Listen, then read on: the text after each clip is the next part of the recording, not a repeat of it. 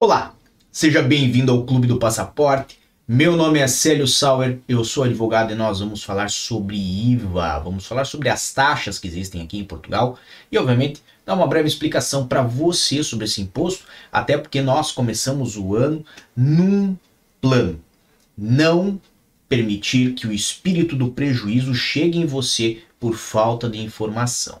Então, obviamente, como nós temos muitas pessoas que nos seguem que têm ou fazem, emitem recibos verdes ou têm empresa e emitem faturas. Nessa situação, todos estão vinculados a obrigações relacionadas a este imposto, que é o imposto sobre o valor acrescentado. Basicamente, é um imposto que existe nas relações comerciais e é muito similar para quem é brasileiro e vai conseguir lembrar, é muito similar ao ICMS. Basicamente é um imposto que existe em toda Portugal continental e tem algumas alíquotas e obviamente nas ilhas nós temos também as mesmas alíquotas com valores diferentes, as mesmas tá, partes, né, taxas na tabela de alíquota, mas de valores diferentes. Nós vamos explicar tudo isso de uma forma bem simplificada, então fique conosco, tenho certeza que você vai aproveitar esse material. E o primeiro lugar onde nós vamos para ver sobre esse imposto é o portal das finanças, aqui no Código do Imposto sobre o Valor Acrescentado, lá no primeiro capítulo, lá no primeiro artigo, bem, bem, bem no início, onde ele fala sobre incidência.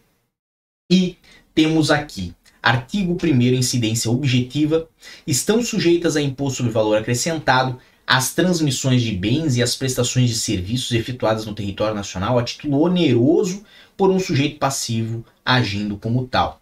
Também as importações de bens e as operações intracomunitárias efetuadas no território nacional, tal como são definidas e reguladas no regime de IVA nas transações intracomunitárias. Obviamente, tem muito mais aqui nesse artigo primeiro, mas nós vamos nos ater a estas três alíneas que estão no número 1, um, que basicamente explicam em termos gerais o que nós precisamos saber.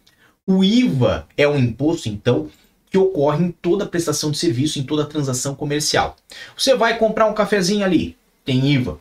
Você vai e adquire um fato novo para fazer vídeos aqui para o YouTube, YouTube, tem IVA. Você presta um serviço de consultoria, tem IVA. Você compra um móvel para sua casa, tem IVA. De um modo geral, tudo o que é comercializado a título oneroso tem a obrigatoriedade de fazer o recolhimento deste imposto. Quem que é o sujeito passivo? Quem é que faz a declaração e faz o recolhimento do IVA? É a pessoa que presta o serviço ou que vende o produto. Então, digamos que vocês foram na banca do José, compraram lá uma, um refresco para tomar. E o José emitiu ali uma faturinha. Ele até pergunta para você se você quer com contribuinte ou não. Você não dá muita bola para isso, não guarda as faturas, não é algo que lhe importe. Então, ele vai lá e emite, mesmo sem o contribuinte. Quando ele faturou, ou seja, quando ele recebeu o dinheiro pela venda daquele refresco, tem um percentual daquele valor que foi pago que é destinado ao Estado. E esse percentual que é destinado ao Estado pode variar em três alíquotas, obviamente a alíquota normal, a intermediária e a reduzida. Nós já vamos chegar lá. O que importa nos saber é o seguinte, que aquele valor que é destinado ao Estado foi recebido pelo José. E o José fica com aquele valor na sua conta ou ali no seu caixa até o momento de prestar a declaração de IVA, que pode ser mensal ou trimestral, a depender do faturamento de José. Nós já falamos sobre isso em outro vídeo aqui e não vai ser o, o assunto do nosso vídeo de hoje. O que importa nos saber é o seguinte: quando faz a declaração e faz o pagamento ao Estado, tá tudo ok, fez o recolhimento do IVA. E, obviamente, existem alíquotas que devem ser respeitadas.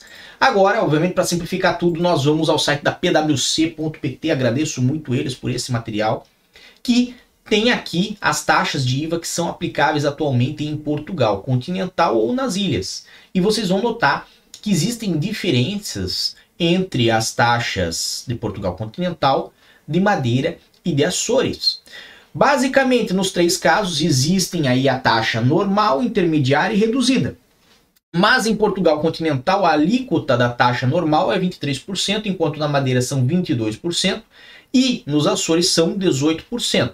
Logo, um advogado, por exemplo, que trabalha em Portugal continental, tem a obrigação de fazer o recolhimento sobre mil euros da fatura de um serviço de 230 euros em IVA. Enquanto se ele trabalhasse e tivesse seu escritório na Madeira, seriam 22%, e se fosse no Açores, 18%. A mesma coisa, taxa intermediária. 13% em Portugal continental, 12% na Madeira, 9% nos Açores e a reduzida, 6% em Portugal continental, 5% na Madeira e 4% nos Açores. Nessa situação, vocês vão perceber que existem distinções entre as alíquotas praticadas, muito embora as taxas sejam normal, intermediária e reduzida, justamente porque é uma forma do governo fomentar mais o estabelecimento de empresas em zonas como Madeira e Açores, né? É, e dar privilégios para as empresas que se estabelecerem lá.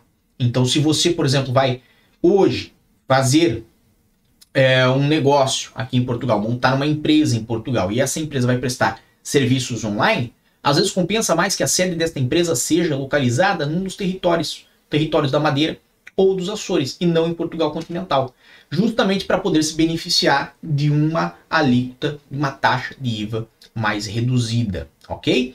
E ainda nesse sentido, é importante observar que existem benefícios que concedem inclusive a isenção de IVA em alguns casos que não serão tratados aqui hoje, ok?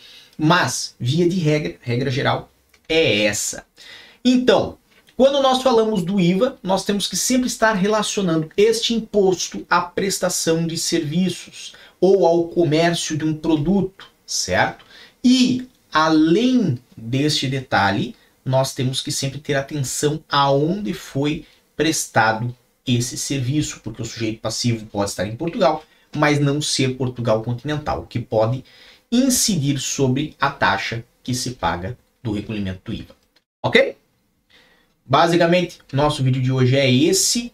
Para mais informações, fique aqui conosco no Clube do Passaporte. Toda semana nós trazemos um material diferenciado para você.